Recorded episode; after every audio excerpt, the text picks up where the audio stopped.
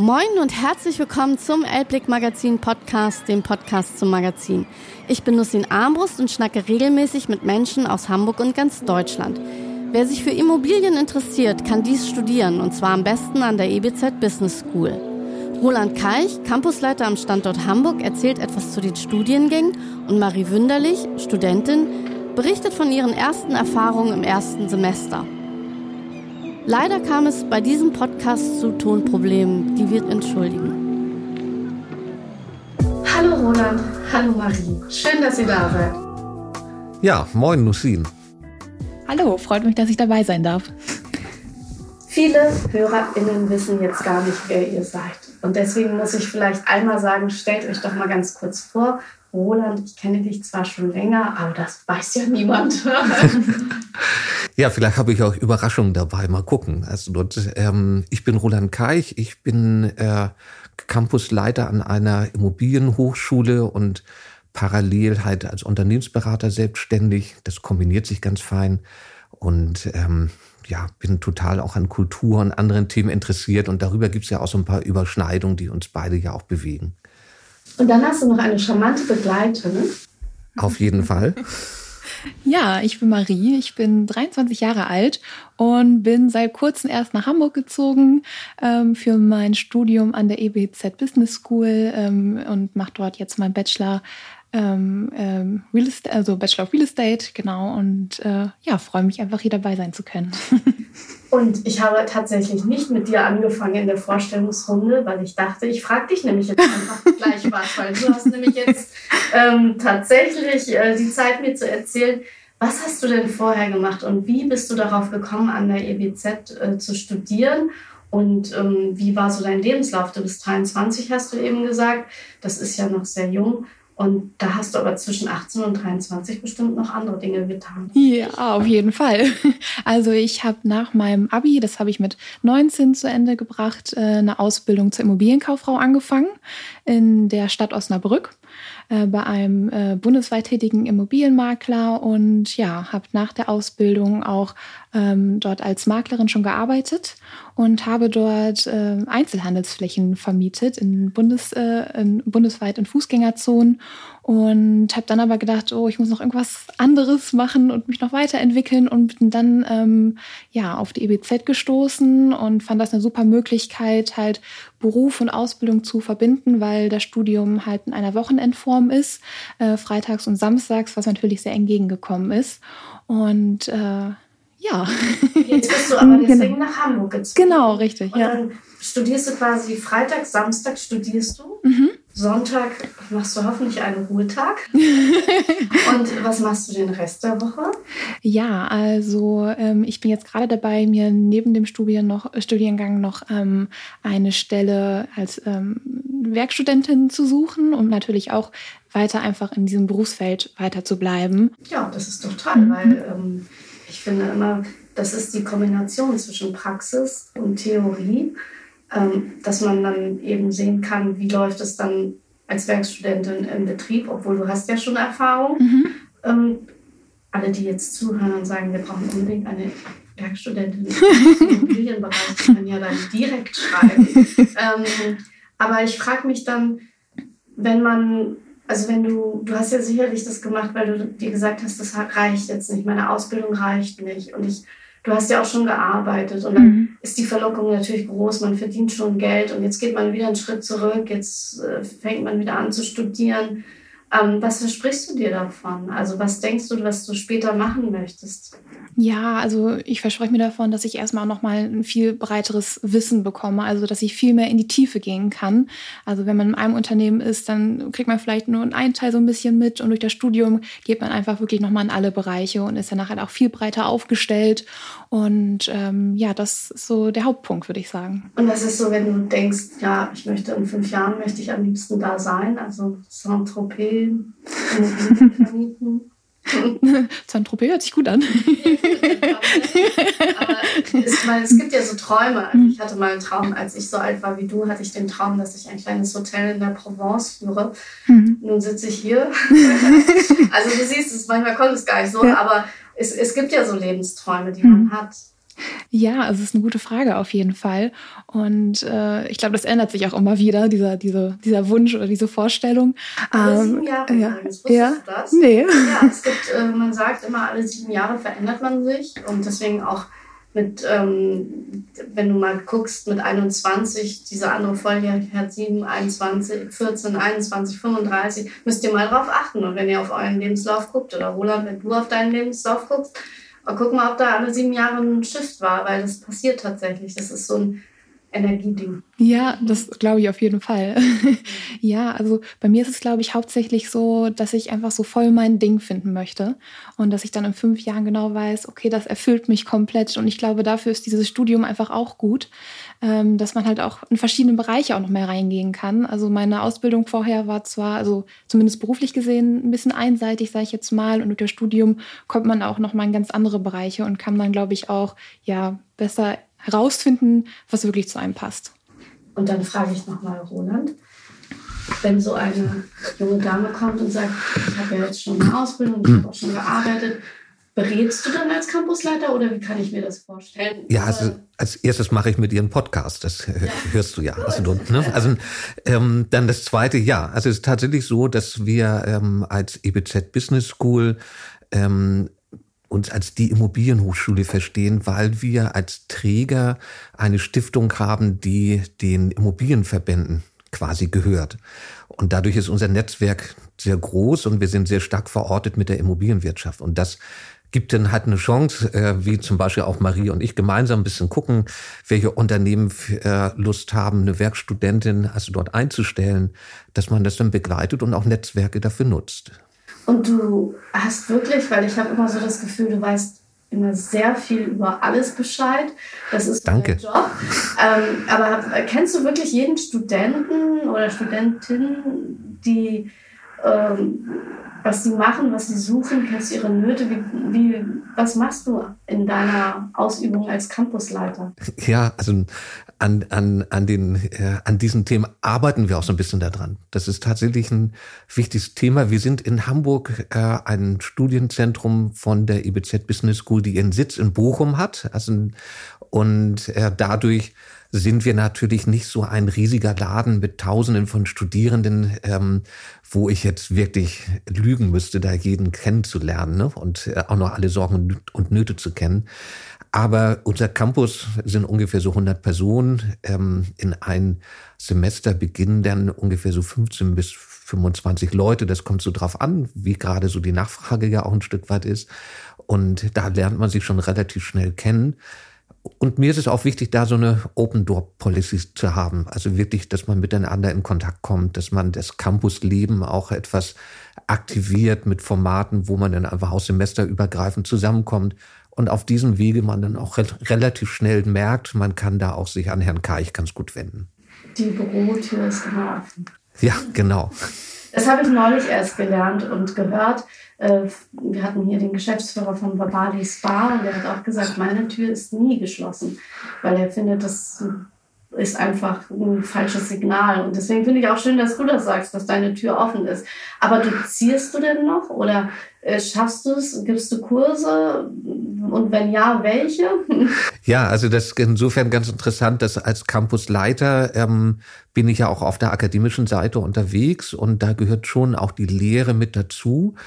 Ähm, andererseits, wenn ich jetzt ähm, wie ein, ein Professor ähm, mich sehr auf die Lehre konzentrieren würde, dann könnte ich wieder die anderen Themen nicht bedienen. Also insofern habe ich ab und zu Vorlesungen, die ich auch mal halte, aber wir versuchen das zu begrenzen, damit ich dann halt entsprechend für die Studierenden, aber auch die Unternehmen ähm, Ansprechpartner sein kann. Und was dozierst du? Also ich weiß, du hast einen Background aus dem Finanzwesen, richtig? Oder ja. Ja, auch. Also auch, auch also, also ich selber bin, bin äh, Diplom-Sozialökonom auf der einen Seite und auf der anderen Seite Diplom-Betriebswirt. Habe dann auch viele Jahre im Finanzabteilung gearbeitet, auch bei einer Bank und ähm, ja, dann also auch eine Zeit lang in der Förderbank. Also insofern kriege ich so verschiedenste Themengebiete zusammen. Und äh, was ich halt äh, doziere, ist dann zum einen rund um Themen um die Finanzierung von Immobilien, von Unternehmen, Förderung, ähm, Nachhaltigkeitsthemen aber auch und genauso auch dann ja, Controlling von Unternehmen oder Kennzahlensteuerung und ähnliches. Und dann unterrichtest du wahrscheinlich oder dozierst du wahrscheinlich über Finanzen. ja, Finanzierung, Investitionen, das sind so Themen. Ähm, das wäre jetzt nicht mein Thema. Ja, wollten, da können wir ja nochmal einen Podcast gesondert machen. Ja. Aber das interessiert vielleicht auch viele Menschen. Also gerade jetzt in einer Zeit, wo ähm, die Entwertung des Geldes etwas stattfindet, ja, in der Tat. Haben, äh, denken viele ja auch wieder nach zu investieren. Und hast du dadurch einen Vorteil, weil du dich in Immobilienwirtschaft auskennst und Kontakte in die Immobilienwirtschaft hast? Wird dir dann zum Beispiel eine Wohnung in Saint-Tropez angeboten und du sagst dir, Mensch, da kann ich jetzt mal, da weiß ich, wie ich das finanziere und das kaufe ich mir. Ja, also das ist ja tendenziell der Privatbereich. Also ich habe überhaupt nichts dagegen, wenn wir drei sozusagen in Saint-Tropez vielleicht ein kleines Hotel aufmachen. Da können wir nochmal überlegen. Ähm, aber äh, tatsächlich der, der, der klassische Maklerbereich oder da, wo jemand sagt, ich habe hier eine Immobilie, das ist nicht so ganz mein Feld unmittelbar, sondern mein Feld ist eher sozusagen, wie kann ich äh, ja große Bauprojekte finanzieren, wie kann ich Immobilienunternehmen finanzieren wie, wie gehe ich mit den Portfolien um? Das ist aber das eine. Und was ich aber da nochmal ergänzend zu sagen will, das hört sich jetzt sehr hm, betriebswirtschaftlich an. Äh, für mich ist eigentlich immer der rote Faden in dem, was ich getan habe und hoffe auch noch tun werde, ist so ein bisschen die, die Frage, wie kann man das Geld in die, in die guten Themen lenken? Das wollte ich dich nämlich gerade fragen, weil du hast vorhin gesagt, Nachhaltigkeit und ich habe ja auch mal mit einer Zukunftsforscherin gesprochen, mhm. Dr. Josefa Knie. Herzliche Grüße.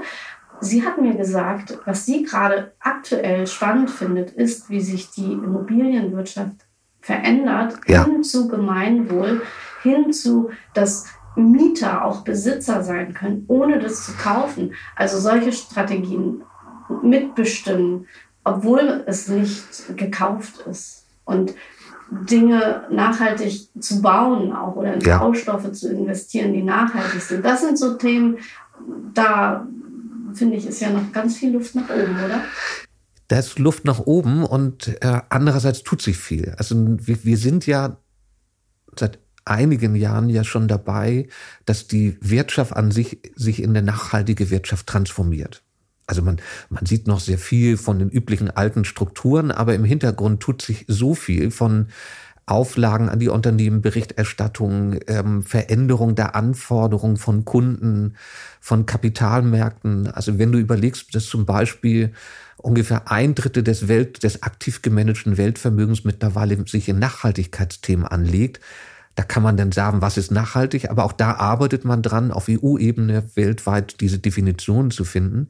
Und da merkt man schon, es verändert sich extrem viel. Und da sind Themen, die du eben angesprochen hast, wie das Mietergenossenschaften ähm, gründen, dass ähm, nach, nachhaltige Gebäude gebaut werden, dass man halt ähm, Recycling-Themen ganz anders angeht, indem man die Baustoffe nicht einfach wegwerft, sondern sie halt katastert und dann schaut, ja, wie, denn wie man sie in Zukunft trennen kann. Da gibt es so viel spannende Entwicklungen ähm, wo sich auch ganz viele interessante Startups gründen. Und äh, was ich auch mega interessant finde, ist, dass so die traditionelle Wohnungswirtschaft, die ja doch ähm, mit einer Immobilie zu tun hat, die ja langfristig ist, die, da kann man gar nicht so von heute auf morgen einfach mal Hü und Hot sagen oder was ausprobieren ständig. Ähm, dass die sich auch immer mehr mit kleineren Unternehmen beginnen zu verbinden und hier so sukzessive dort wirklich was aufbricht. Marie, hast du das Gefühl jetzt schon, dass sich viel verändert hat von deiner Ausbildung begonnen bis heute? Und möchtest du dich vielleicht spezialisieren, was Roland eben gesagt hat, in Sachen Nachhaltigkeit neue Impulse setzen, weil du bist sozusagen die nächste Generation, die dann auch eben entscheiden kann. Ähm, wie wichtig ist dir das und hast du schon gemerkt, welche Veränderungen es gibt? Ja, auf jeden Fall. Also, dass es da einen Umschwung gibt oder ein anderes Denken, das kriegt man, finde ich, in ganz vielen Bereichen mit. Und gerade auch, finde ich, in der Immobilienbranche muss das immer mehr und mehr so äh, reinkommen. Also, finde ich total wichtig und finde ich persönlich auch total wichtig. Und ähm, würde mich auf jeden Fall schon gerne versuchen, damit weiter einzubringen und äh, mich da auch noch weiter zu informieren, was man da machen kann und vielleicht auch Ideen entwickeln. Wo informierst du dich denn? Also ich frage mich dann immer, ich komme jetzt nicht aus der Immobilienwirtschaft, ich wüsste gar nicht, wo ich lesen soll. Also das gute Google natürlich, aber gibt es da so ein Fachmagazin oder gibt es irgendwas, wo man immer auf dem neuesten Stand bleiben kann? Ähm, gute Frage. ja, vielleicht äh, Roland, da müssen wir weiterhelfen. Ja, lass, lass, lass mal den Dozenten ran. Also, ja. also Nachhaltigkeit ist ja total vielfältig und es ist ein Querschnittsthema. Also es gibt natürlich mittlerweile auch irgendwelche Fachzeitschriften in dem Bereich. Ähm, aber ähm, vom Prinzip her ist es so, sehr viel zu den Themen kriegt man über interessante Veranstaltungsformate natürlich mit. Also es gibt mittlerweile ohne Ende äh, Fachtagungen in der Immobilienwirtschaft rund um Nachhaltigkeit.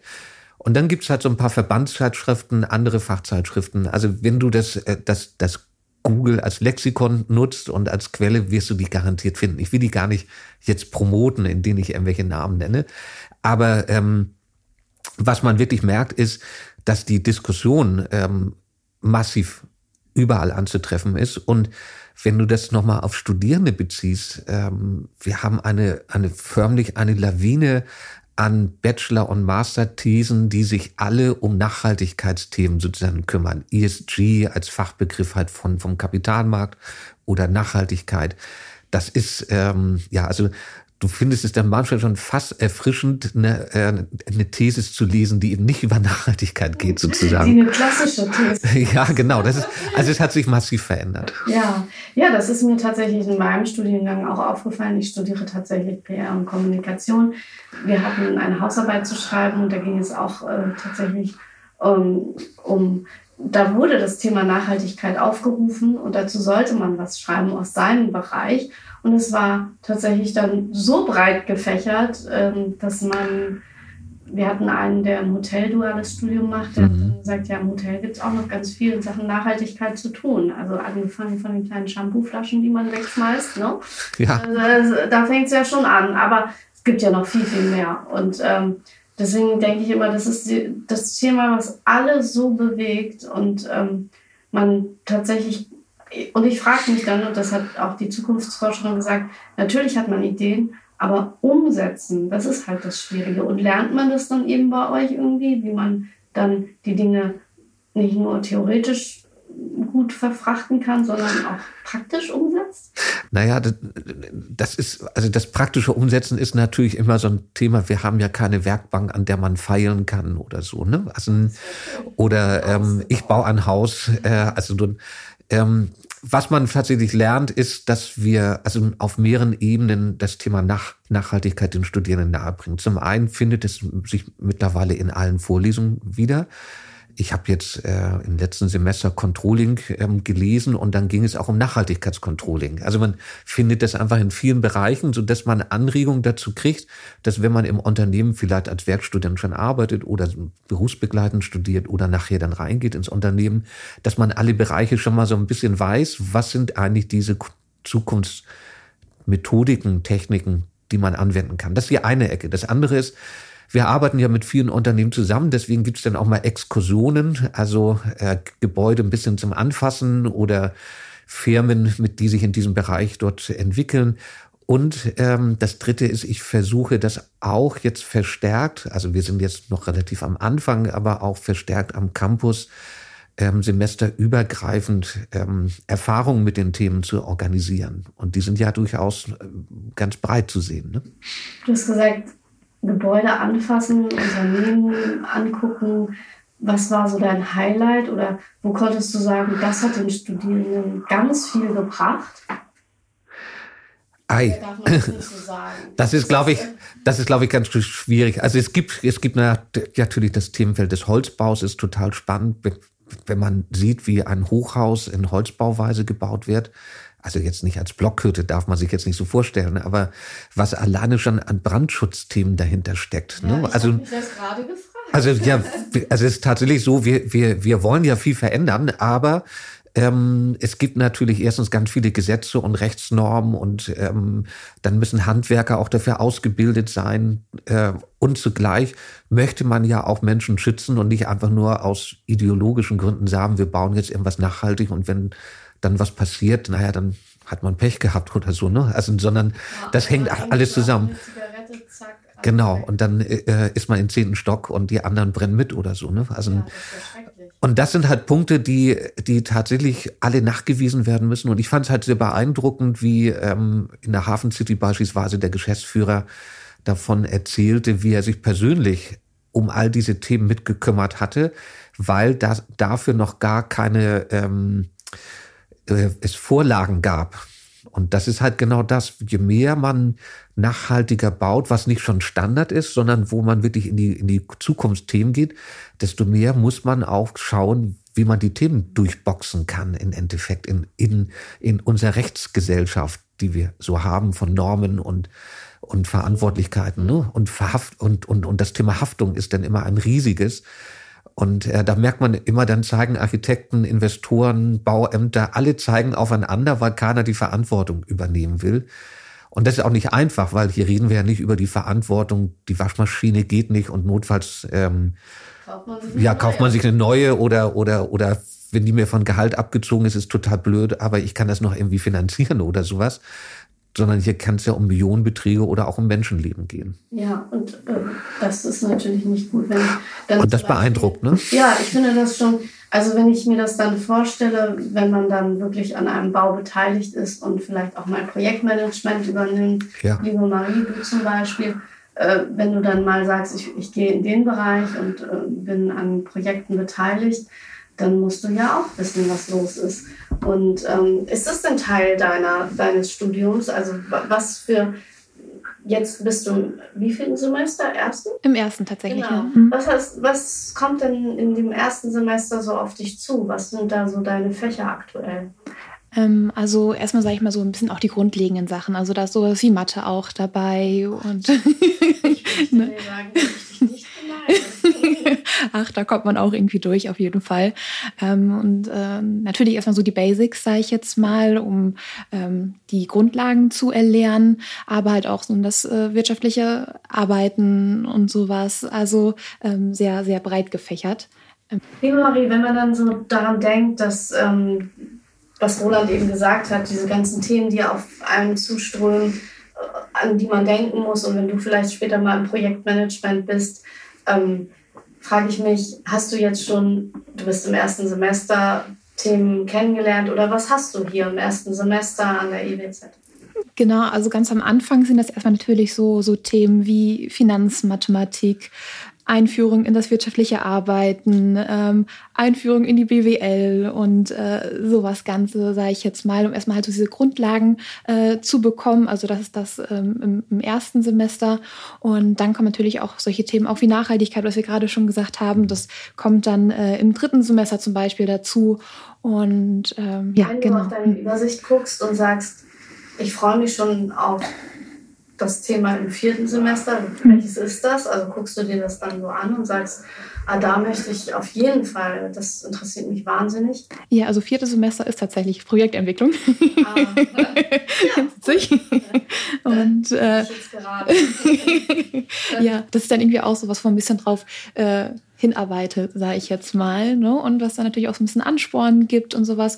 Und äh, da freue ich mich auf jeden Fall drauf. Und auch äh, wenn man das, äh, den Bachelor dann sozusagen äh, abgeschlossen hat, kann man sich ja danach ja auch noch in verschiedene Bereiche so ein bisschen spezialisieren, was ich zum Beispiel auch total spannend finde. Du willst ja bestimmt noch den Master machen. Ja, genau. Vielleicht, wahrscheinlich.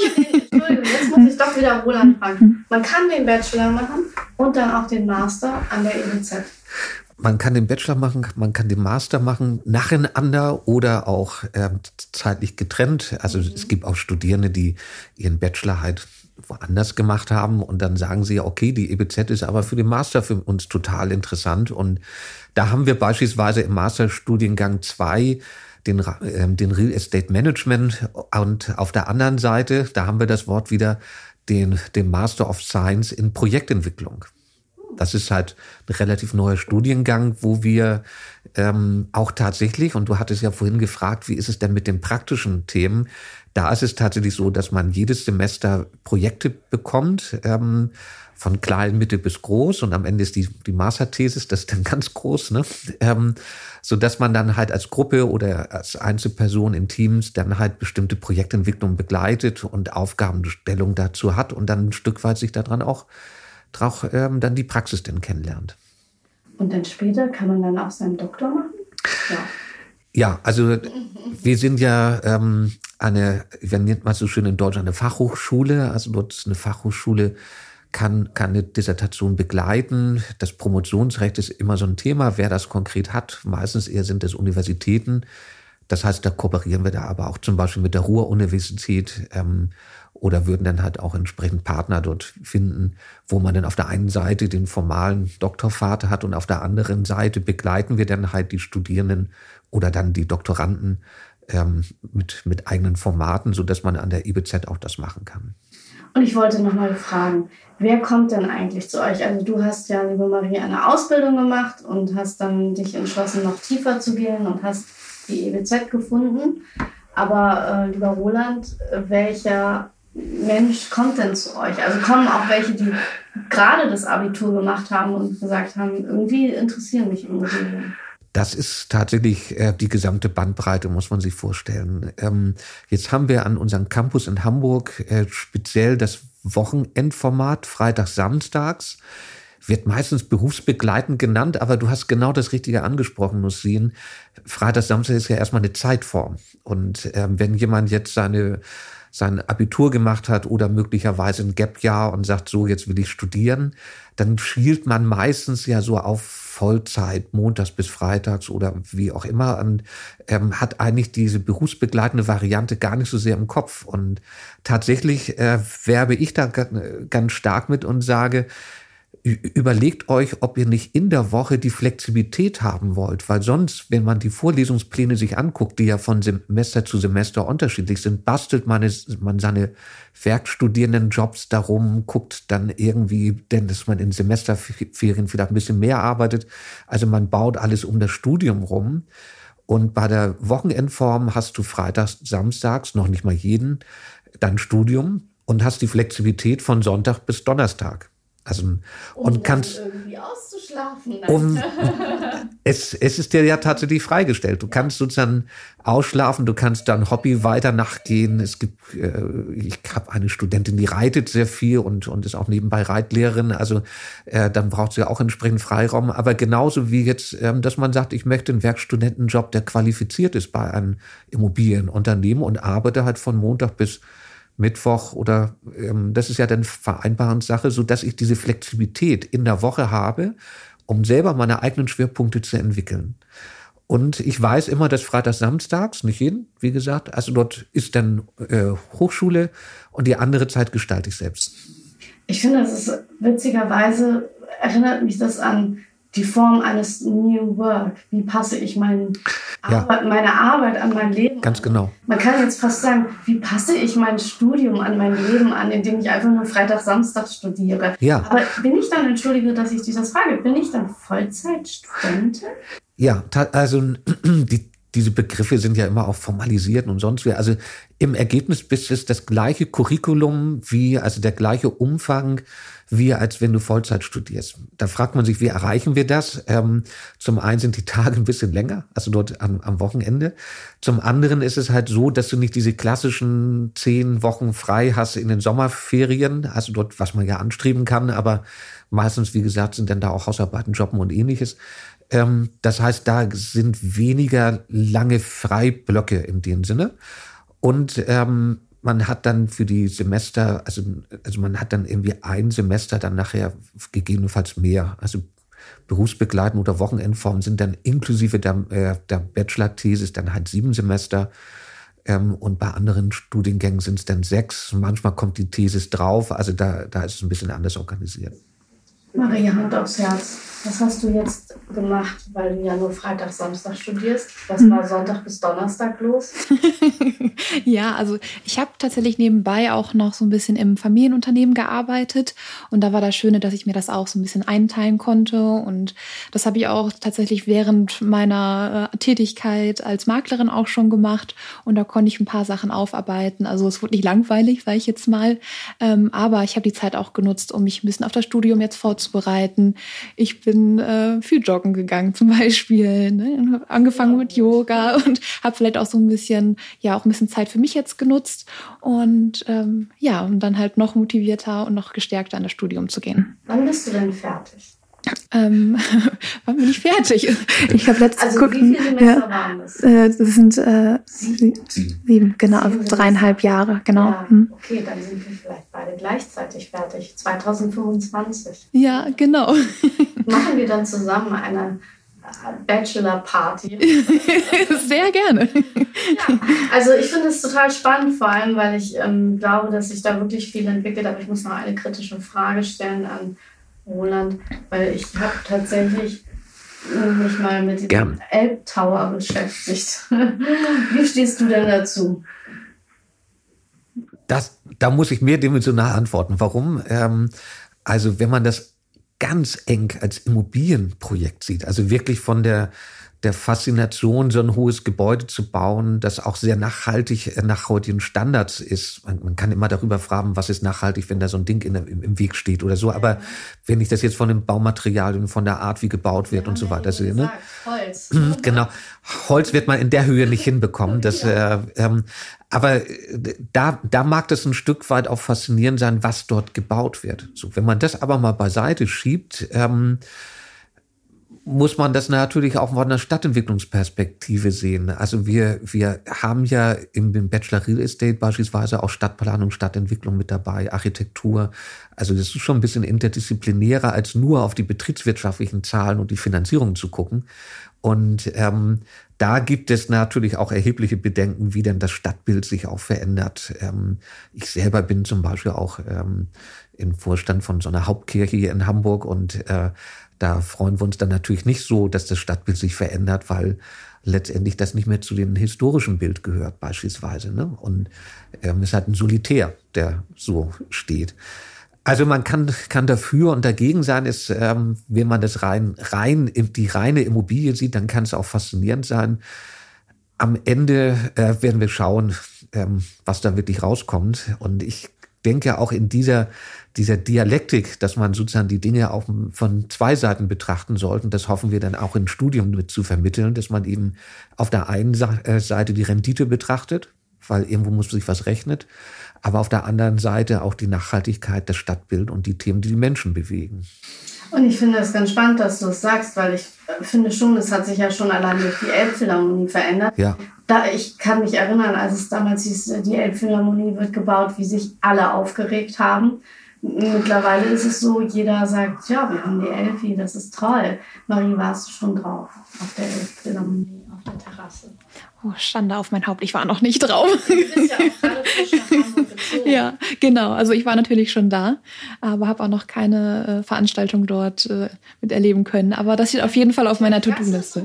Ja, ja. Ja, man darf da einfach Ja, hochfahren. ja, ja. Einfach einen Rundumblick und auf das Stadtbild von Hamburg werfen Mhm. und dann nochmal gucken, welche, welche Kirche da rausragt oder ja. welcher Bau so besonders ist. Aber hast du so eine To-Do, was du hier in Hamburg, du bist jetzt neu hierher gezogen, hast du dir schon irgendwie eine Liste gemacht, das will ich unbedingt sehen? Oder hast du schon gemerkt, ach, ich bin so eher gerne an der Alster oder lieber an der Elbe? Ja, also erstmal muss ich sagen, ich liebe die Alster. Also es gibt für mich wirklich kaum was Schöneres, wenn man morgens so ein bisschen den Sonnenaufgang da sieht oder abends, wenn die Lichter sich so ein bisschen äh, von, von der Innenstadt sozusagen in der, äh, in der Alster spiegeln. Das finde ich wirklich super schön.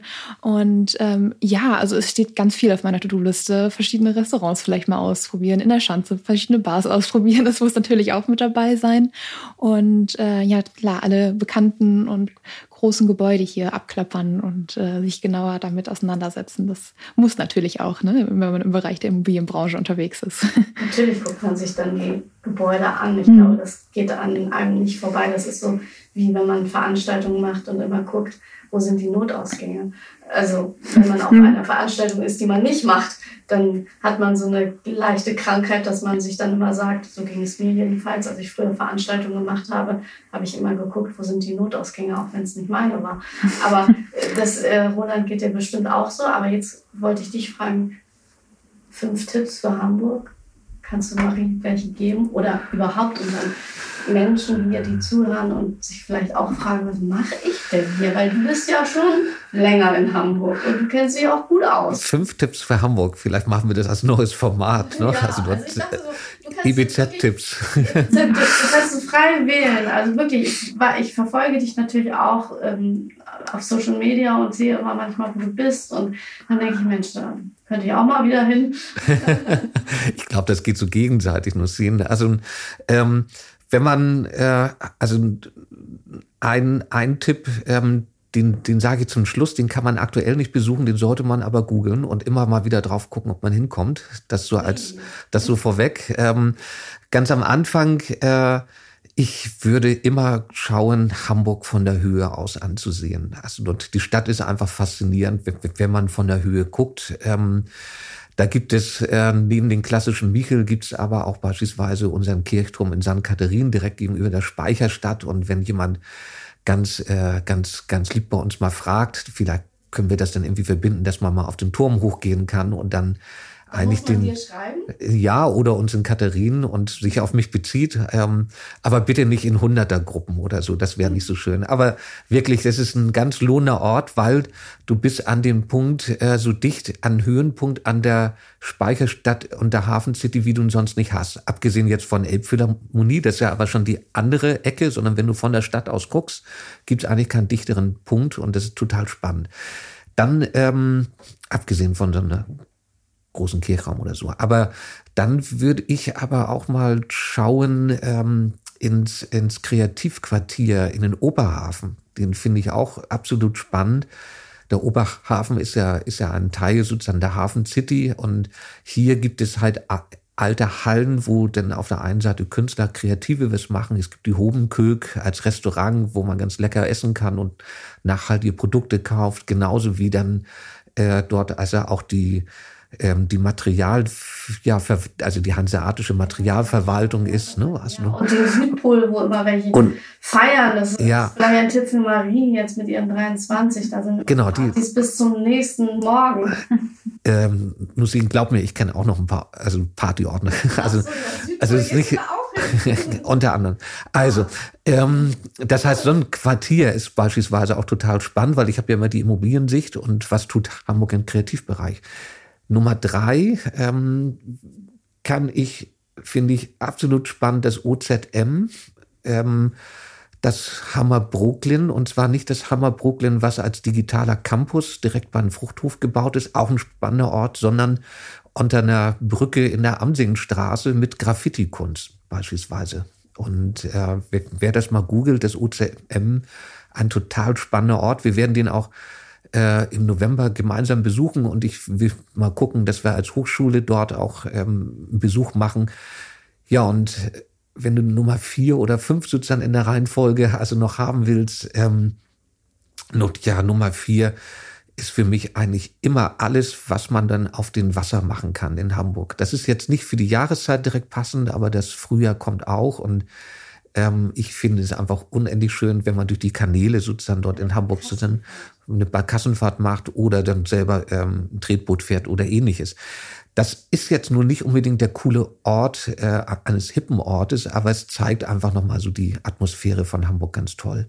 Und den letzten, den wir googeln müssten. Den ihr googeln müsstet, genau. Der letzte Tipp ist, ähm, das ist der Duckdalben.